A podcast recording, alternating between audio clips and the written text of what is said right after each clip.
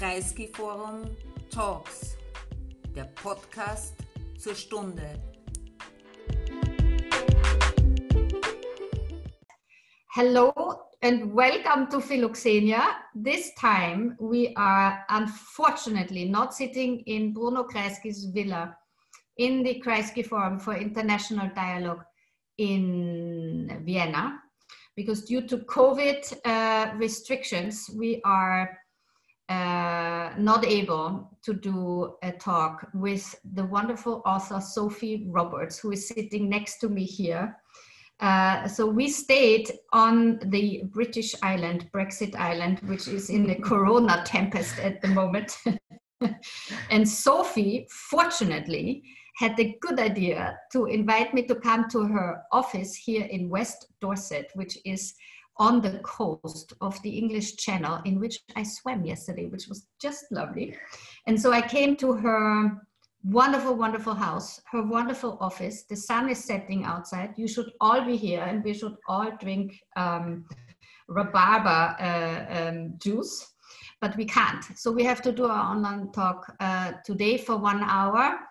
Uh, we are live on Facebook now. You can always watch the link later also on the Kreisky website.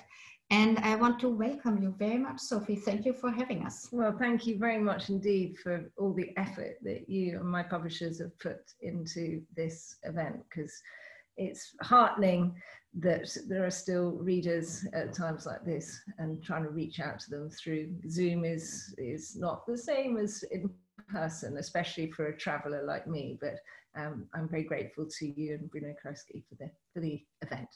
Which brings me to the fact that uh, we are talking in English today uh, and about the book. And the book originally, of course, is also in English.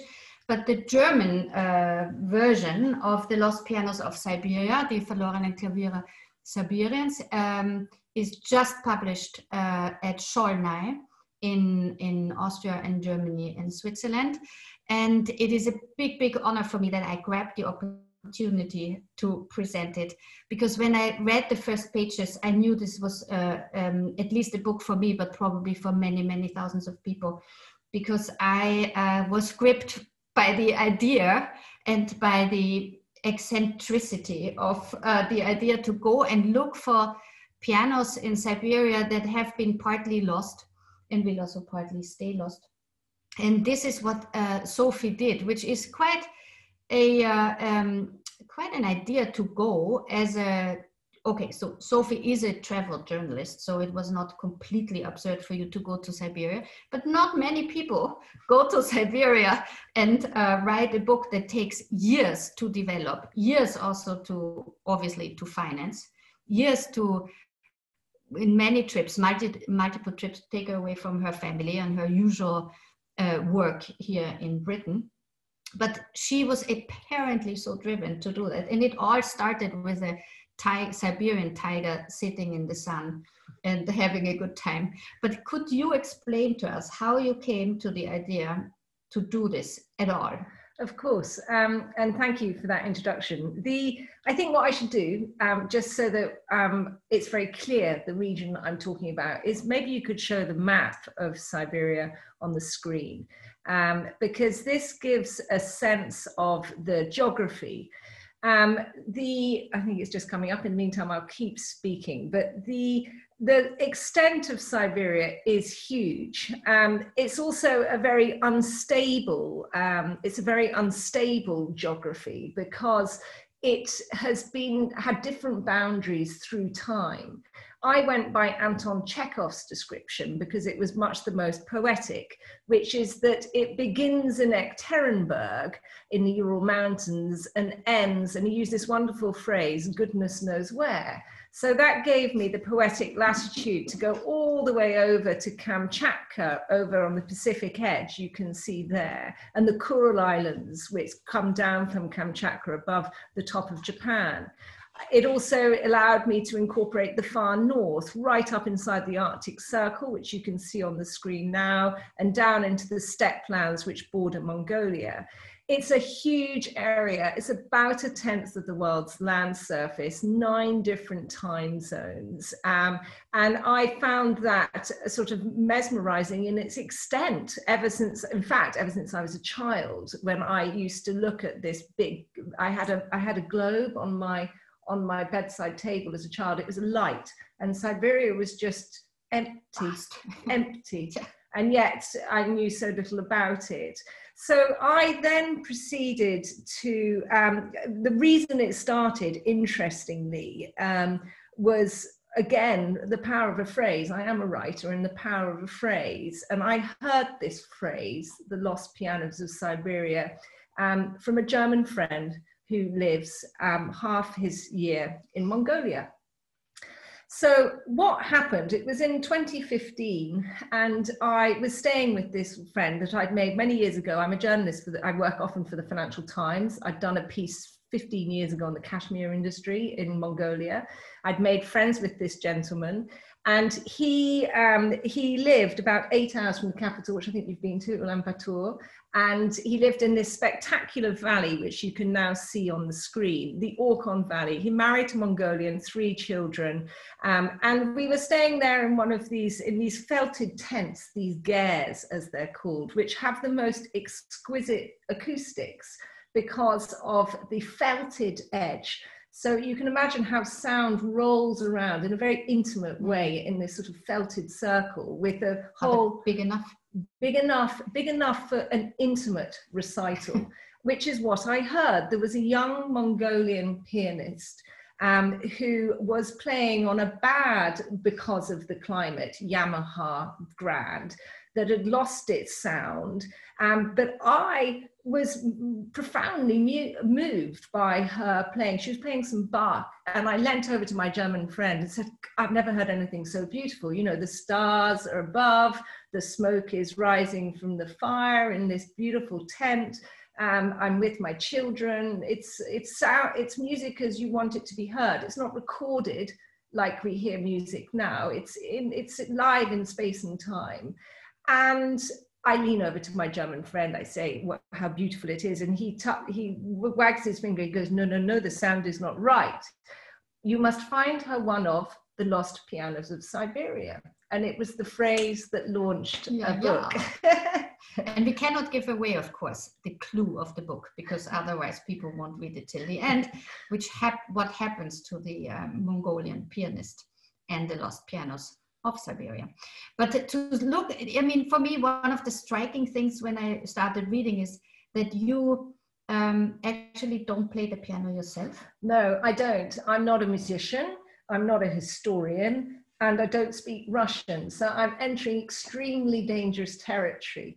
But I am profoundly curious. I'm a journalist, and I also have always loved. Um, I've always loved the literature in translation of of which, which has come out of Russia. So I felt that I could take the risk of failure, perhaps, but I wanted to, to, at least make the attempt in trying to use my search for a piano for this young Mongolian pianist as a way to open doors in, um, in, in Siberia. Because what is important to understand is I'm British. It's not a great relationship with Putin's Russia. I'm a journalist. It's not a great place for a journalist to work. But if you knock on the door of a stranger in that part of the world and say, I'm looking for a piano, you've immediately created neutral territory.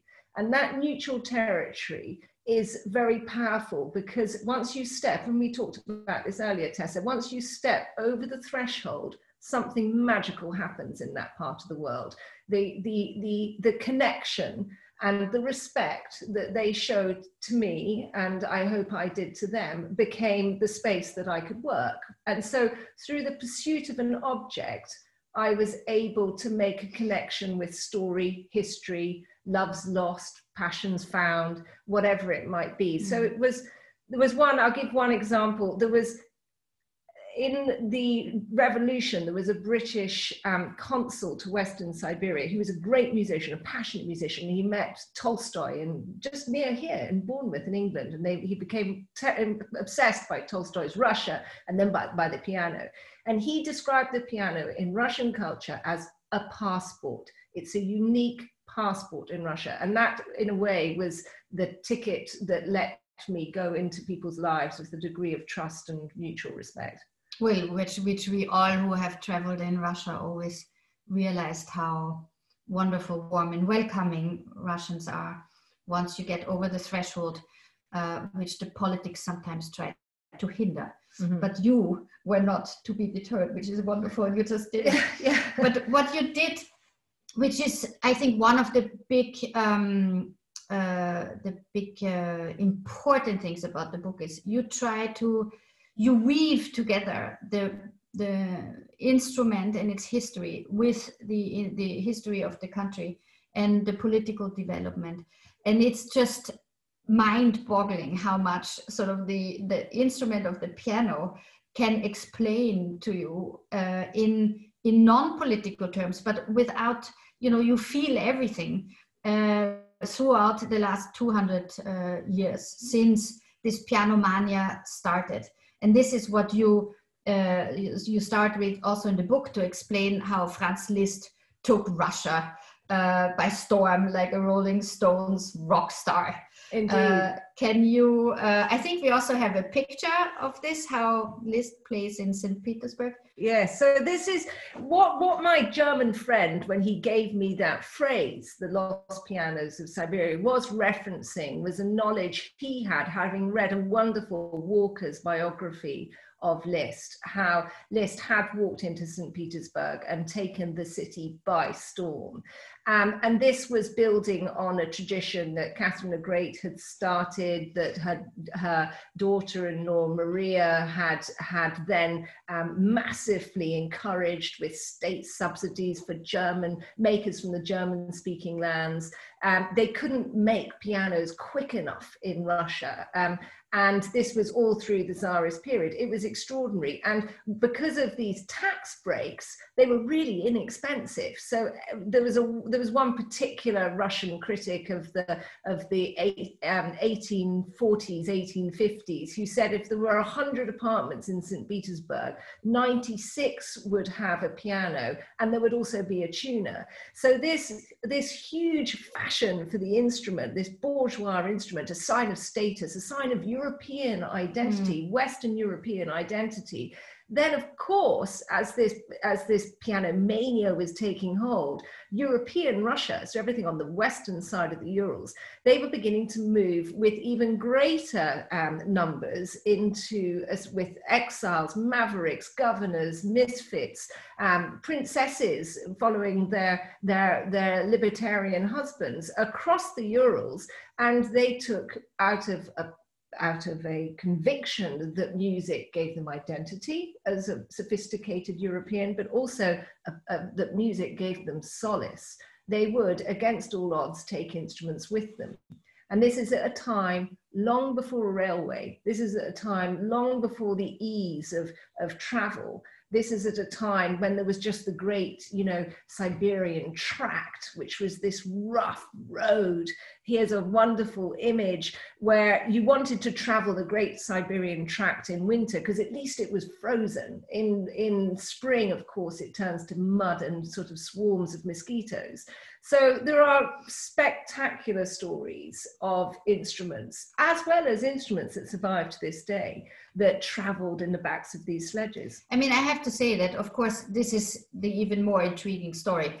It was not uh, a violin that uh, they took with them, but a piano, which was, you know, to strap a piano on a donkey or on a train is really a difficult thing to do.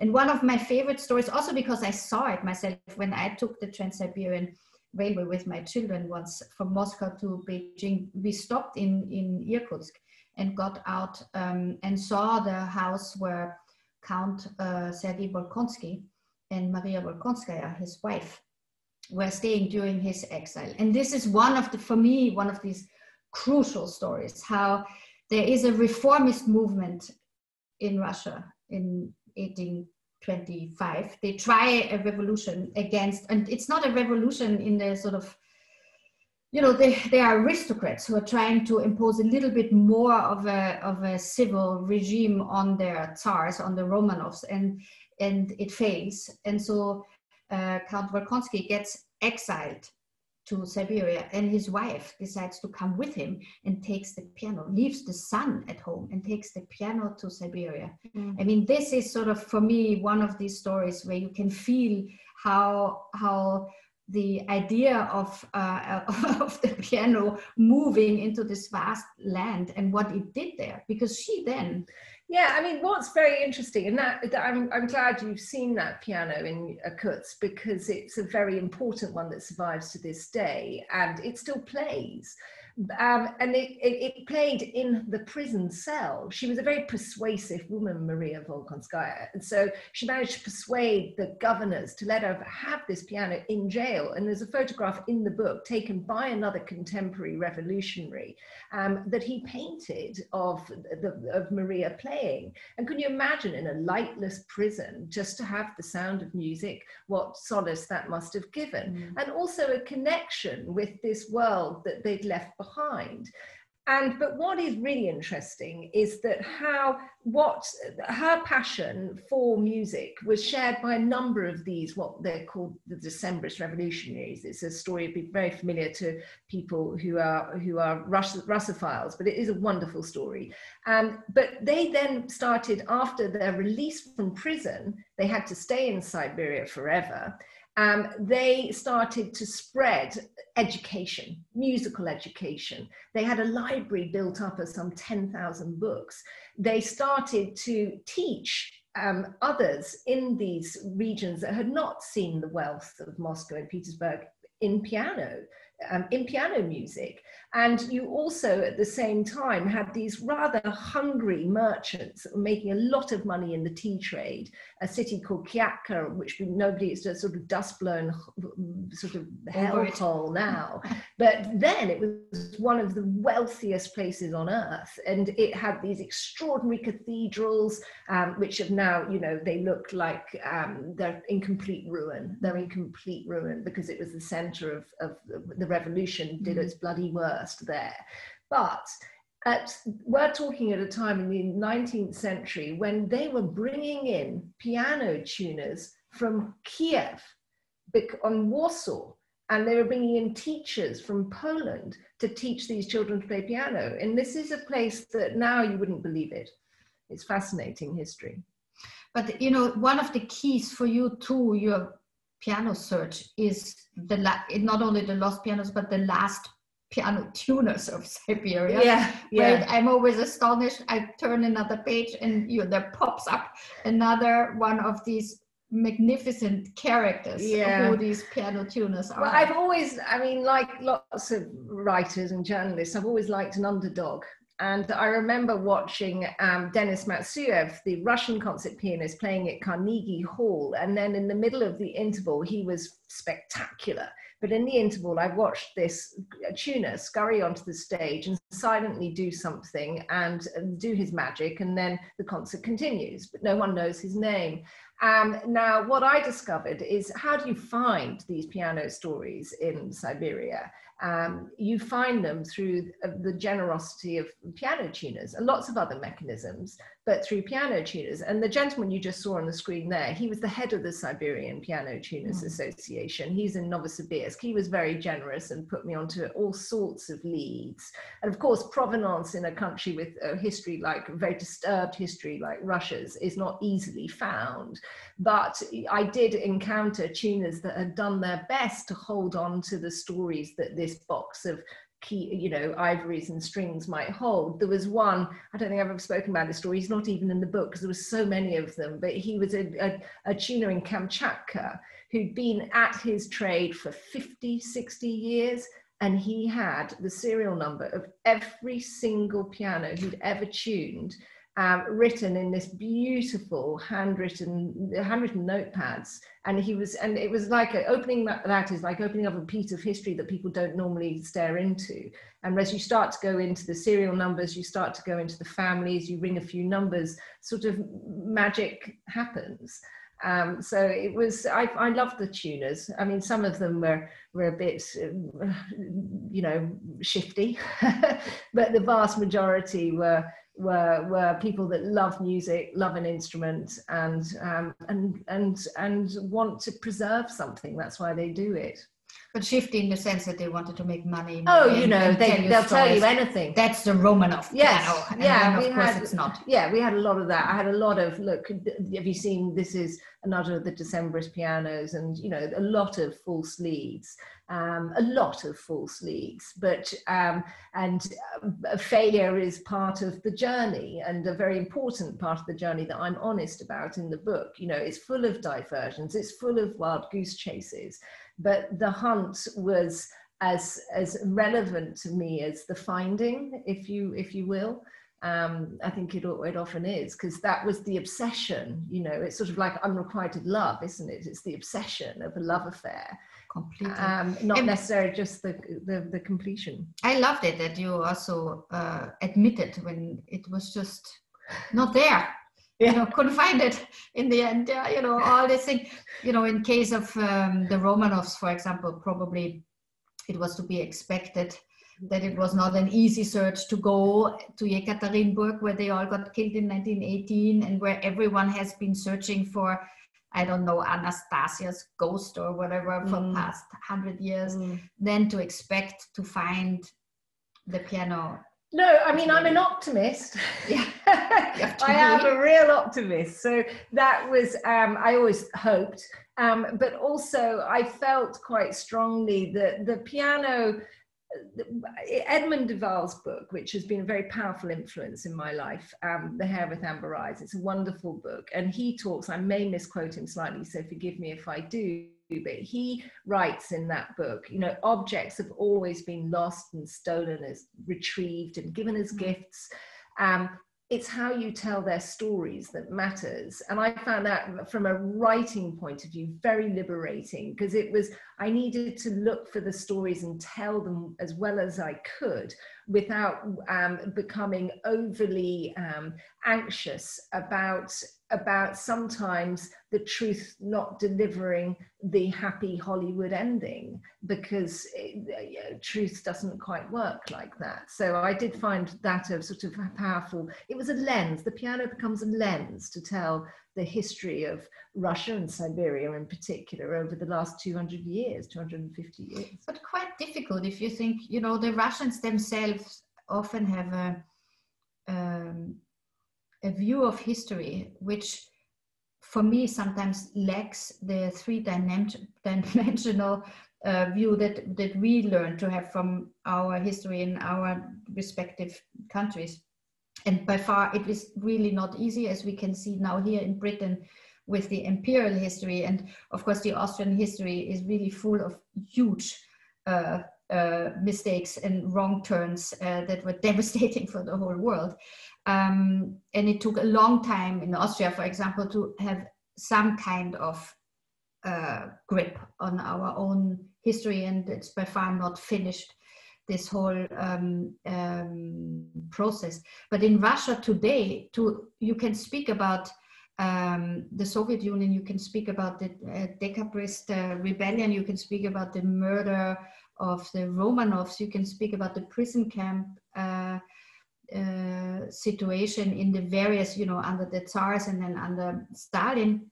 And these political repressions, uh, as they are called till today in Russian, are sometimes not at all understood in all their layers because modern Russia under Putin doesn't really teaches this to people in in the in the classrooms. Students might not learn the history uh, in all their facets.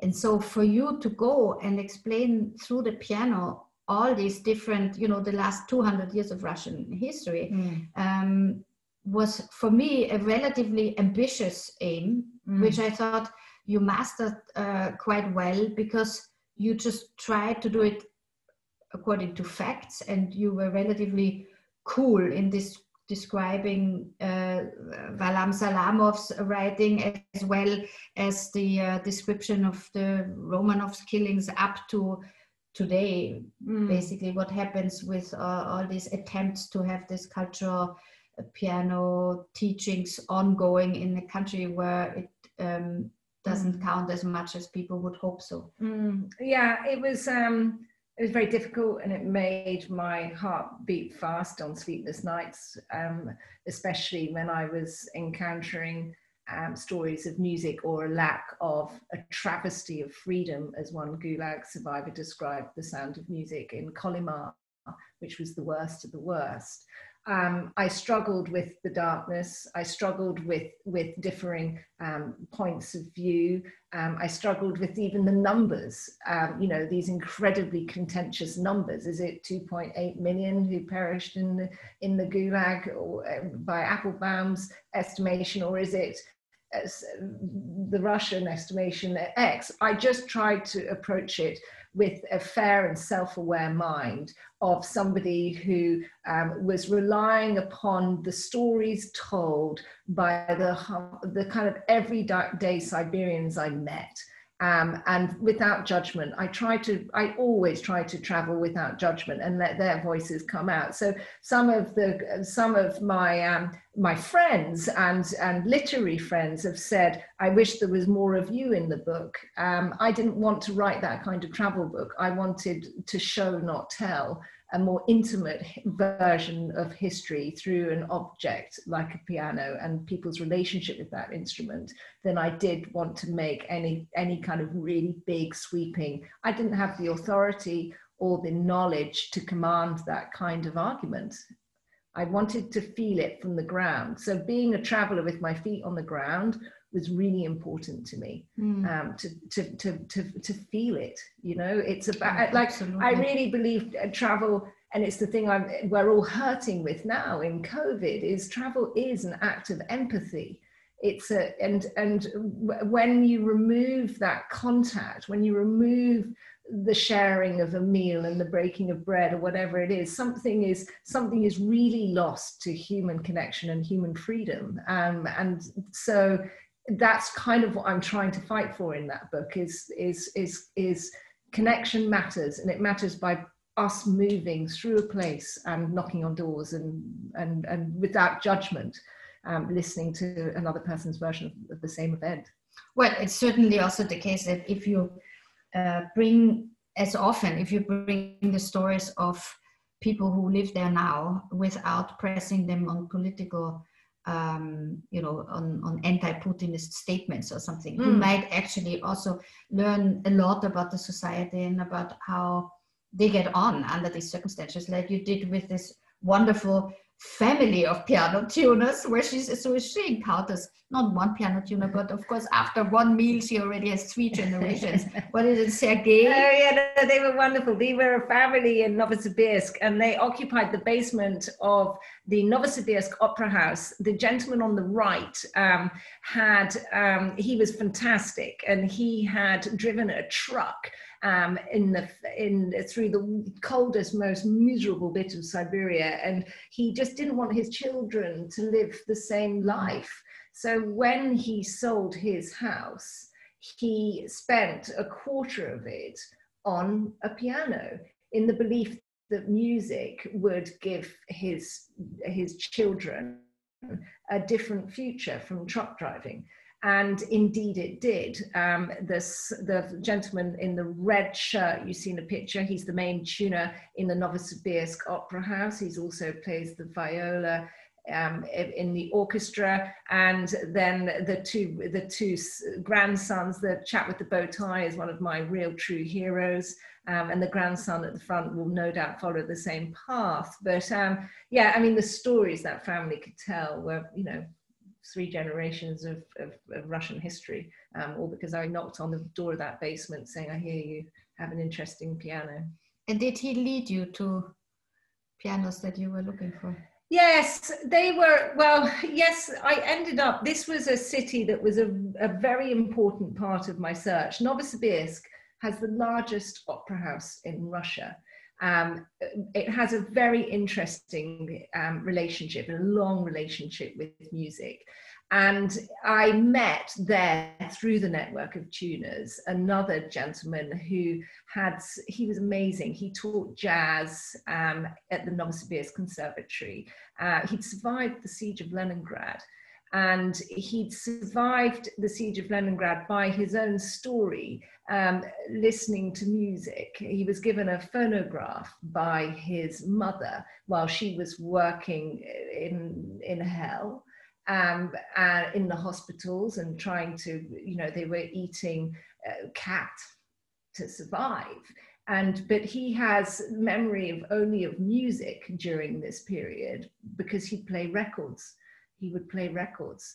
And he also had a great friend of his mother's who was a part of the, the Leningrad Philharmonic, who used to have a, a, a blue-throated bird that would sing. So everything was about music during this terrible time during the siege. And he led me to one of the most important piano stories I found. Um, and what's important to understand is, is when I say the most important piano stories I found, I mean that from the point of view of an instrument that really moved me, both in its sound and also in its history. And this instrument, he was the last person to tune it before it got sort of bundled up and hidden in a back room of a university not far from Novosibirsk.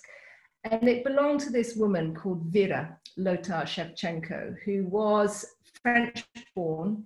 She, Le Figaro, in her early career, was calling her, a, a really writing pieces about this prodigy.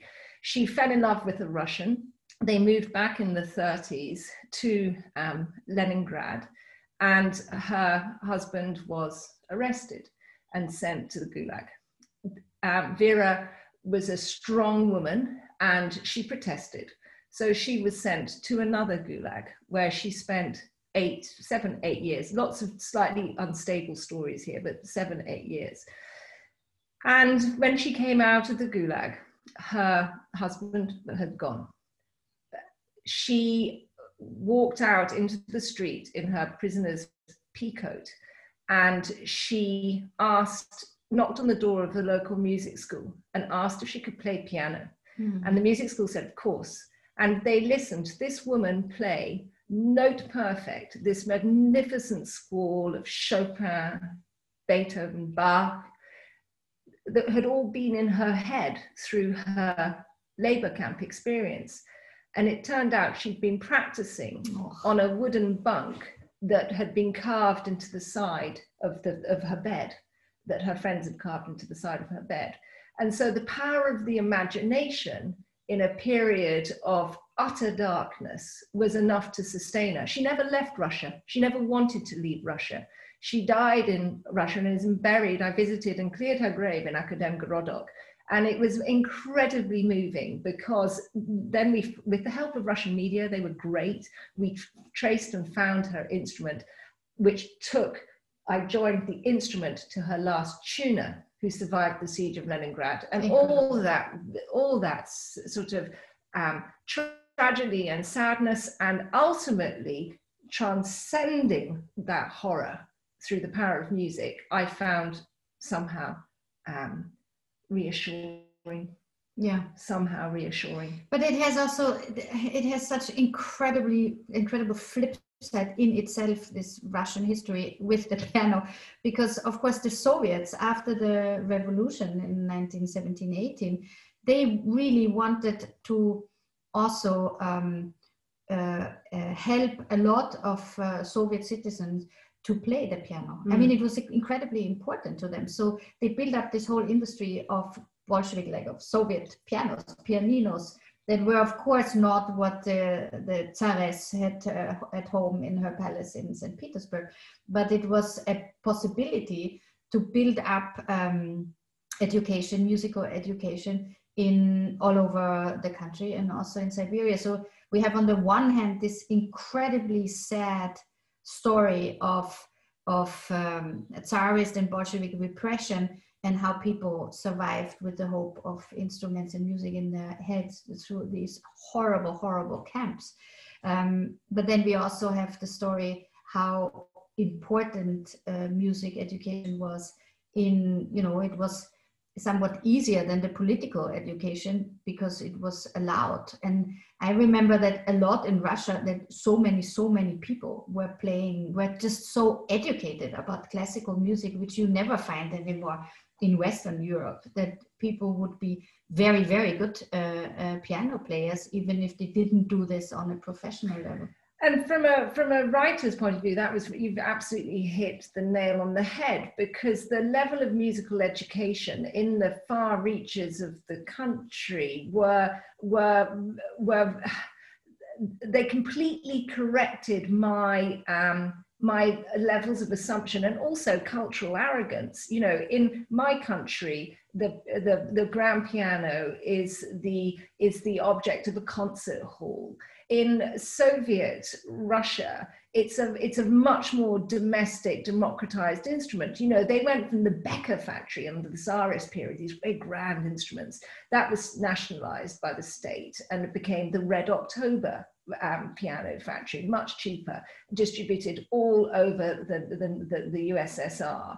And these Red Octobers are everywhere, you know, most of them utterly broken, but they did educate an entire um, an entire nation in the, the, the, power of music. And um, it was something that Denis Matsuev, the pianist, the concert pianist, said to me early on. He said, you know, uh, the difference between this New York audience and what you will experience in Siberia is, is, is really big the Siberian audience, he just said it was his favorite audience because they understand everything. And he talked about the suspicious silences. Um, um, Richter, who did a tour of Siberia in 86 when everything was coming, crumbling down with, Glasnost and Perestroika, he played in broken halls of culture in broken towns and on bad pianos. But again, he just had to put a little written note saying we'll be playing at 6 p.m. and it'd be sold out in a nanosecond. Mm. So this appreciation for piano music um, is still there. You know, Russia's, like lots of countries, Germany excluded, has lost its piano making industry. Mm. When I started this project in March 2016, when I really committed to it, the same month, um, the last of Russia's piano factories closed, mm. which gave me an even greater urgency to tell the story, if you will. Mm. But it was um, it was kind of staggering because it had the, you still had the education in people's ears in a certain generation. You know, my kids' age, they're all playing Chinese synthesizer, mm. Chinese-made synthesizers, but it's still in the heads and the memories and the knowledge of uh, anybody that was born 10 years before the fall of the Soviet Union. Well, did it make you think that our uh, Europe-centric vision of the world also was um, uh, changing while you were in the vast lands of Siberia? Because I always had the feeling, you know, in the end, it's really, you don't necessarily want to stay there because, you know, you go also around in the cities and you always think, and who is this person now? Who is she the descendant of the decabrist aristocrats uh, who stayed in the end in Siberia? Is she a farmer's daughter or is she an astrophysicist uh, doctor going on to develop the newest sort of uh, you know world-breaking um, uh, success in, in in her field because all of these things happen in Siberia or happened you know because mm. I hmm. think sort of maybe the the speed of this of uh, the investment in certain branches of technology and industry has uh, is not as strong anymore under Putin than it was in this in the competitive Soviet years fighting with the West. So how is that for you? The, has the vision of Siberia changed for you? Oh, completely. I mean, the, the, there's two things that happened. One, I wasn't expecting to to to to like the place you know its history is gruesome and the history that we have i've been educated in with dostoevsky and the rest of it is gruesome violent history um, which had somehow forgotten the power of landscape Siberia's landscape is fenceless on a scale that I've never, I work a lot in Africa. I've never seen it on this scale. It's just fenceless. It's a sense of space and time that we don't really have on this earth anymore. And I found that very um, uplifting. And I've, it was a place I wanted to be. It was a spirit of place that is rare and you know the shaman history with Russia is and, and, Siberia in particular is really real, and you feel it there. It's got a kind of thrum. It's hard to describe, mm. but anybody that goes, you have. It's got a kind of a thrum. But the other side is, um, I at the beginning of this, I would describe to family and friends, I'm going to look for a piano in, and I would use this phrase, the back of beyond. And I had one very important moment when I was in the Altai Mountains, right in the remote area where it borders China, Kazakhstan, Mongolia, etc. And I was in a mountain village there with an Aeroflot navigator, a former Aeroflot navigator, who wasn't very rich, and he was building he was he was great. He was building a concert hall for 20 30 people at the back of his wooden house. Um, he really believed this is him leonid he really believed in education. He had a library of about 10,000 books. Um, he uh, the, he amassed them through charm and and perseverance but he'd heard a young boy playing on a on a uh, practicing piano on a keyboard that was painted onto a kitchen table. So you know, not an, an unfamiliar story if people don't have an instrument. And he thought that was such a great pity that he went off to. Um, Moscow and since has distributed about 41 pianos to these mountain villages in the belief that education, musical education should belong to all. But he said to me, Sophie, if you find a piano can you bring one to me first because of this concert hall I'm, I'm building? And I said, Oh, Leonid, but you are so far from everything. Uh, I that, that's a kind of crazy thing to ask me. And he said, uh, No, no, no. The world is very remote. We are at the center. and it was a really, it was like, okay, so he's just totally skewed my sense of ethnocentricity, my Western arrogance, my British my British ego has just been totally thumbed down. And uh, I was very grateful to him because he skewed my perspective for the rest of the journeys that mm. I made. Mm. Well, I can imagine. I mean, we were thinking if uh, if Sophie should read out of her book um, and uh, me even out of the German one, which by the way has a fantastic translation. And the translator Brigitte Hilzensauer uh, did a very, very good job to maneuver between the original English into contemporary uh, German, of course, but also all these names, all these nuances that you have in Russian. I mean, it, it just works very well. There's an uninterrupted, comfortable flow of words. And I'm, I was very happy to see this wonderful tra translation. And we decided not to read in the end from the book because uh, it's so complicated on Zoom already to listen to a conversation. Uh, but we hope, of course, that everyone will go and read her book and also read uh, the German, um, the German uh, issue, uh, which is out this week. Uh, we will open now the floor to some questions, if you have any. You can raise your hand digitally um, and uh, Jutta of Kreisky Forum will sort of let you in and then you can ask your question. You can also write it if you're uh, timid and give it to us. But before we do that, I would uh, like you, because we are not already not reading from the book, but there is a wonderful uh, video clip that um, Sophie found. Maybe you can explain what it is and then we will listen to it. Yes, this is um, this is from a YouTube um, clip of Vera, um, the lady I was describing earlier on in the talk, who had been in that gulag for eight years. And this is a recording of her playing. You can hear it on YouTube at full length, and it's very powerful it's um, it's referenced in the book. Um, so it's not a, it's you know it's imperfect sound, but I will hand it over to um, Bruno Kreisky to play. Um, it's with the photograph of Vera.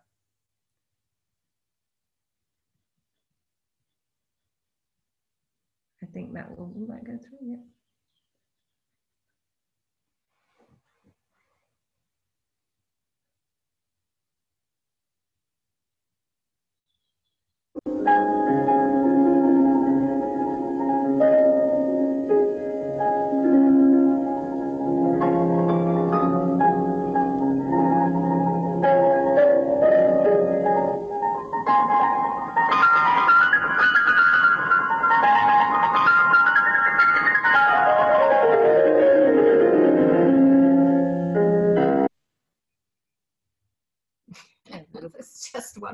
I mean, it's really, if you think how touching that this French woman coming to the Soviet Union out of love and political conviction and goes through all the horrors of everything that can possibly go wrong and then stays there mm, to play in these concert halls. She was very, I mean, she ended up in Akademgorodok, which is the science city of Siberia, created in the, you know, the 60s, 70s. It was at its height. And um, she found, um, she found companionship and friendship amongst a group of brilliant, brilliant Soviet intellectuals. And she found her version of freedom and, and a, a place where she was appreciated and she had this wonderful Mulbach instrument that she was given by one of the professors and um, it was i don't know i found the whole place and its story and and her and her sort of sense of some kind of salvation um, one of the most moving parts of, mm. of the whole kind of four year mad eccentric endeavor of looking for looking for looking for instruments. Very touching. Do we have any questions jutta? Yes, there is one hand raised. Hannah Hesse, you can talk now. Hannah, can you hear us? Hannah is muted, I think.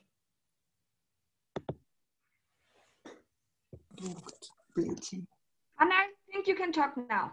Yeah. No, um, my name is Herbert Ohrlinger. I'm the publisher of the German translation, and I, I want to th say thank you to both of you for this wonderful presentation, dear Tessa and dear Sophie. And I hope we will meet each other soon personally in Vienna or maybe on another place. And I hope the book will be successful. Thank you for the presentation now. Thank you for being the most wonderful publisher. I, and I mean that from the bottom of my heart. I what, what your appreciation of imagery and the quality of the paper and everything is just something we all writers dream of. I can't believe I got so lucky. So thank you. Thank you, and I'm happy that uh, the translation is so fine as Tessa, as Tessa said before. Yeah, it is. It's really good yeah i'm told i just i'm so ashamed that i don't speak the language i'm told it is it is a really really beautiful piece of work i've written to brigitte to thank her so thank you excellent. Well next time in vienna. Um, because also sophie of course has not stopped working now and is now in her restless state uh, of um, a mixture of adventurer and journalist and author and historian and and so on and so forth looking for a new um, to to realize her new project which might be slightly hindered at the moment by the fact that we all cannot travel. So where is your next journey taking you? I'm just starting on a, a, a new idea which explores the the the creative power of restlessness and especially um, in times of, of upheaval. And um, so, sort of leaning into the literature of the 1930s, where, of course, your, your restless authors are some of the best, um, with Zweig and Joseph Roth and all the rest of them. But I'm, I'm starting on a journey which has a curious geographical arc. Um, but um, I, I, so yeah, it's exciting if I can move. I will safely. well, as long as we cannot travel, in any case, we have to use books, for example, not only Netflix, but also books to, um, to go on journeys in our minds. One of the um, uh, uh, issues that I was looking for in your book for the longest time, and then it only you only touched upon it at the very end, was Birobidzhan. Mm. Because one of the things that I was fascinated with was how Siberia, which was uh, rather underdeveloped um, in general in, in most places, was then used by the Soviets as a kind of uh, experimentation station for certain things. So in Murmansk, you know, where they had the nuclear ships park, they, they built up a city that, which basically had most of the year was dark. And, and, you know, they had to give little children um, um, uh, happy pills from September on because you wouldn't survive otherwise the, the winter. But Birobidzhan was sort of the Jewish um, uh, the, the, Jewish experiment where where um, the Soviets decided let's send all the Jews to Birobidzhan and there will be a Jewish uh, autonomous district and and that way the anti-Semites hoped they would get rid of all the Jews from Moscow and on the other hand, it was also for some people the hope that they could uh, survive and, and culturally develop. And the whole thing, of course, was very, very difficult.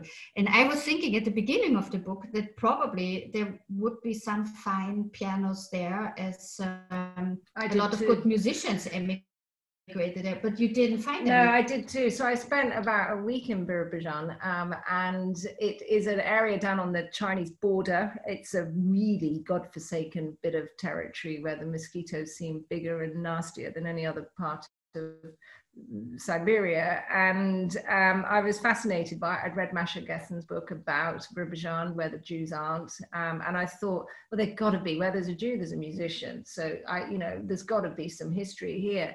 And I ended up in this extraordinary Philharmonic hall, this kind of Soviet era Philharmonic hall, which looks like a, a sort of nightmare out of an Escher drawing um, sort of crazy staircases and concrete kind of structure that doesn't quite hold together. I was, I, I, it was sort of beautiful and otherwise utterly peculiar.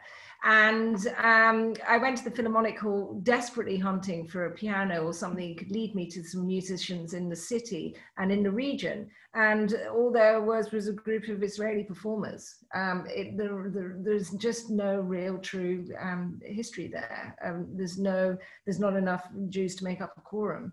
So it's a very peculiar place. Um, and yeah, I, I, really thought I'd find a great piano there as well. There's, I did a lot of that. I went to a lot of places where, where, where, there was a dead end, and then places where you least expect to find a remarkable story, you do. So, um, you know, up in Yamal, up in the Russian far north, where the reindeer herder um, communities still are. And um, there was, I found a, a, a Nenets, uh, one of these reindeer um, um, um communities, um, reindeer herding communities, and they had a they had a, a, a brilliantly trained musician among them who had benefited from the Soviet system of mm. education. Mm. So you know, it was all just full of surprises. Yeah, and so many didn't make it into the book because the book is long enough as it is. well, I mean, of course, it, we have probably endless stories to tell. I, what I thought about Birobidzhan when I came there, actually through a, an initiative of the Austrian uh, Cultural Forum in Moscow, um, contemporary art projects where Russian and Austrian artists were working together, developing uh, art projects there. And it was, I have to say, true that there is no, you know, the, the, the Jewish community of the earlier decades is gone. Mm. Um, but there is some kind of weird real life there, which is not necessarily Jewish, but I mean, who cares in the end? And in, out of this absurd plan to have yeah. to have these street barriers that have uh, Jewish symbols in them, and all this is still yeah, yeah. sort of there. But you you do have, like you say, this bombastic cultural palace, which was a typical thing to build mm. and late.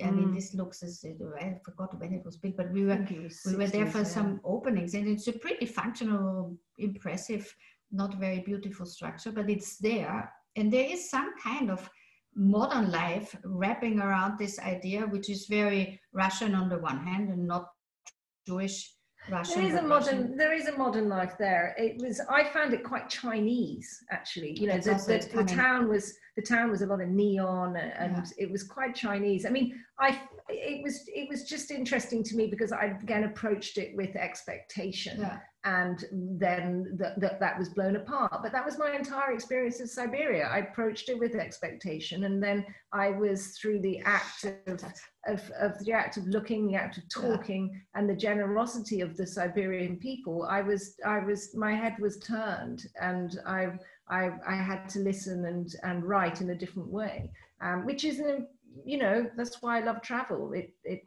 it takes your assumptions and it turns them upside down and shakes them out. And you, I wrote a book, other people write a diaries, other people's children, their lives change forever. Travel is a very powerful thing.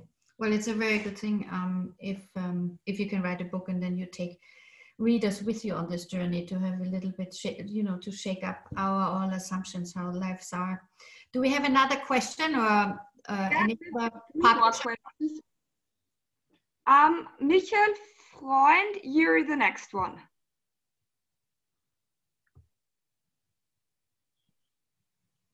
We have to unmute Michael, I think. Yeah, can you hear me now? Yes. Yes.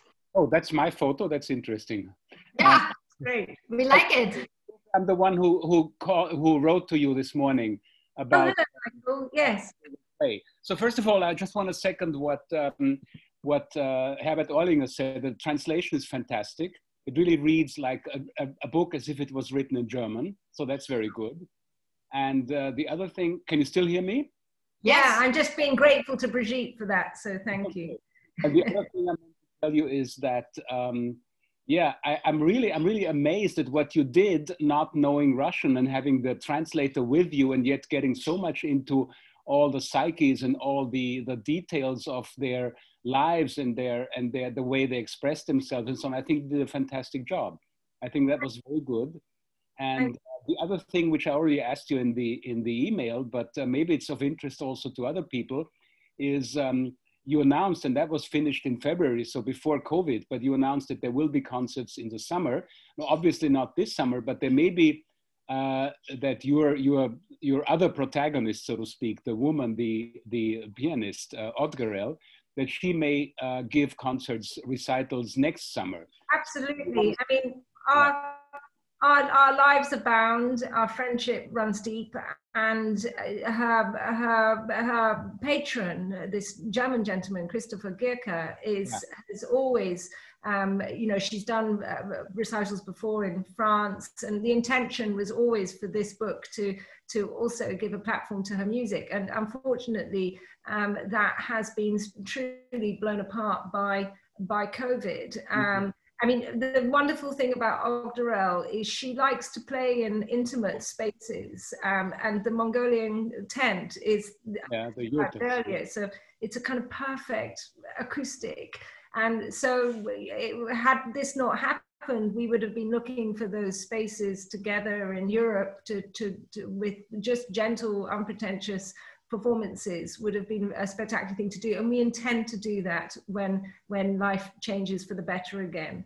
Um, it's a it's a, it's it's how i like music you know i find it as i said i'm not a historian i don't speak russian i'm not a musician so i like the intimacy of That- feeling part That's of the other thing, if I may add, that's the other thing that amazed me truly, that you managed to do all this without being any of the above. That, that is really amazing. well a few errors here and there but we try our best Very sensitive. Thank you very much, Michael. We should Okay. maybe uh, see how, when COVID is under control, we all go together to this uh, yurt uh, um, Yeah. concert in Mongolia and hear her play. That would that would be a good story. for especially any of us. michael if you're a cyclist by judging from your photo it's got very good mountain biking too Yeah, I would, I would Thank you very much, Michael. Um, Okay. Do we have any other question? Jutta? Yes, Gertrud is next. Yes, Gertrud is next. Hello. Hello. Hello, Gerd. Hello. Um, thank you so much, Tessa and uh, and and Sophie for for this wonderful presentation. I just wanted to to join um, uh, Herbert Ohrlinger, the Austrian publi- publisher, by thanking you. And um, I was wondering if, um, in a certain way, I find in your stories a lot of uh, resilience, a lot of uh, creativity. Mainly, you are. I mean, very often the the the the the, the, the pe- people that you are you are describing are women. Um, and I was wondering uh, if there is is something uh, which connects the dots uh, of resilience and creativity, which we also, in a certain way, uh, we are witnessing with uh, with the with the women in, in Belarus and uh, and this the Svetlana Alexeyevich uh, who is describing the, the this this kind of soft power that apparently music and creativity and arts are uh, in, a, in, in, in, a, in a different way uh, looking into politics and, um, and, and, and trying to find different answers. What do you say? I think that that is a very um, sensitive point, and it is certainly something that at one stage in the writing of the book, I thought seriously about leaning into the female um, story in a very much more an overt way. You know, it begins with a woman. Odgerel is an inspiration, and the major the major inflection points are some of these female characters that we've talked about in the last hour or so.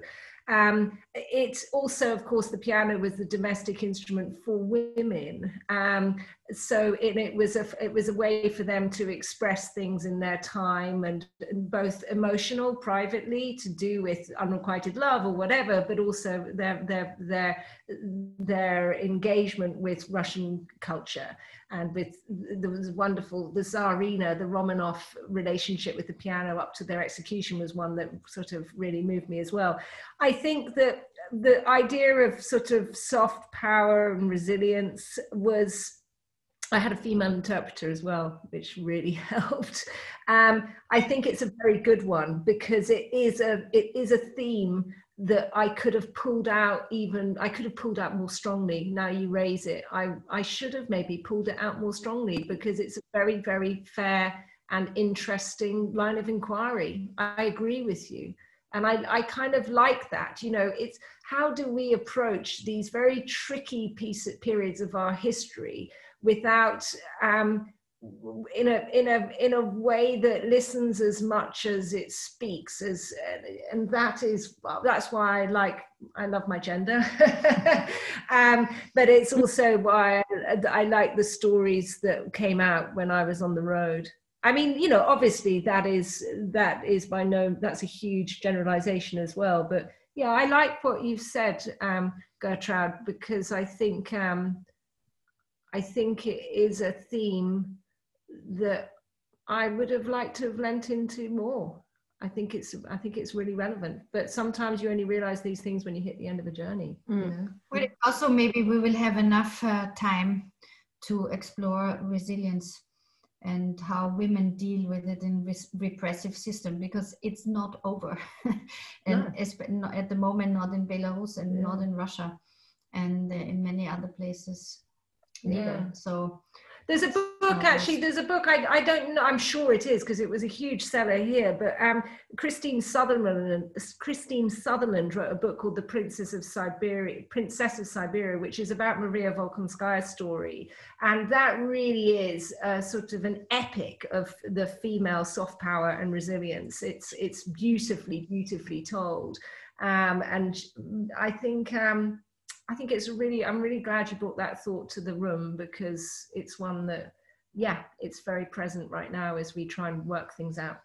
Absolutely. Thank you, Gertrud. And I would say this was a good point to wrap up our talk. Um, there's yes. one last question if there is any time. Okay.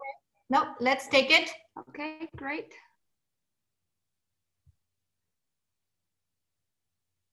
Okay. Hello, can you hear me? Yes. This is Alex Radziner speaking. Uh, just thank you for a great presentation. I'm maybe the only questioner here who hasn't read your book yet, so I'm really looking forward to that, uh, to that pleasure and that joy. And I wanted to ask you whether writing this book and, and exploring the history of a, of, of a whole uh, country or, or area uh, through the particular lens of an artifact uh, at any time has given you an idea of saying, wow, maybe I could do this with another country and another artifact and, and, and come up with something very interesting? Or is that, uh, is that something that, uh, that has yet uh, to, Well, my children are very naughty and tell me to go and look for the lost violins of Greenland, you know. But um, trying to get I, you out of the house. Yeah, I think um, I, I, I, liked the mechanism, and as I say, um, um Edmund de Waal's um, family story told through through an object was a huge inspiration. But equally, um, this one held because the history and the, the, the, history of it was so unique and kind of untold, really. Um, it was a sort of ungoogleable story. Um, I don't know how often I would be given that opportunity again because you can't, you know, I can't kind of make it up. Um, but I liked it as a way of controlling and invigorating the travelogue. Um, you know, I was very lucky with the publishers I had because they all understood and supported this particular thing of using a piano to tell the, uh, the story of Siberia as a way of, of breaking down the genre that you, you associate with the travel um, you know, travel tends to be I start in A and I finish in Z. And when I started this, I wrote the book like that. And then I sent it to my publishers and they went, well, nice first draft. Now let's completely change it. Start when the piano enters Russian culture and finishes um, and finishes with the closing of the last piano factory. And that totally changed the structure of the whole book. And it released me from the from the genre of the, of the travel writer and made me think more as a general nonfiction writer. Um, so I like the lens because it, it, was a release from my own cliches in my profession that I, I came to this as a travel writer. So the violence in Greenland, we will have to sort of think about this. yeah, yeah, Thank you very much, Alex. Thank you for your question. You, Thank you. For this. Thank you to everyone who dialed in today. And thank you most of all to Sophy Roberts, Roberts to have written this wonderful book. Thank you very much and everyone have a good evening. Thank you very much.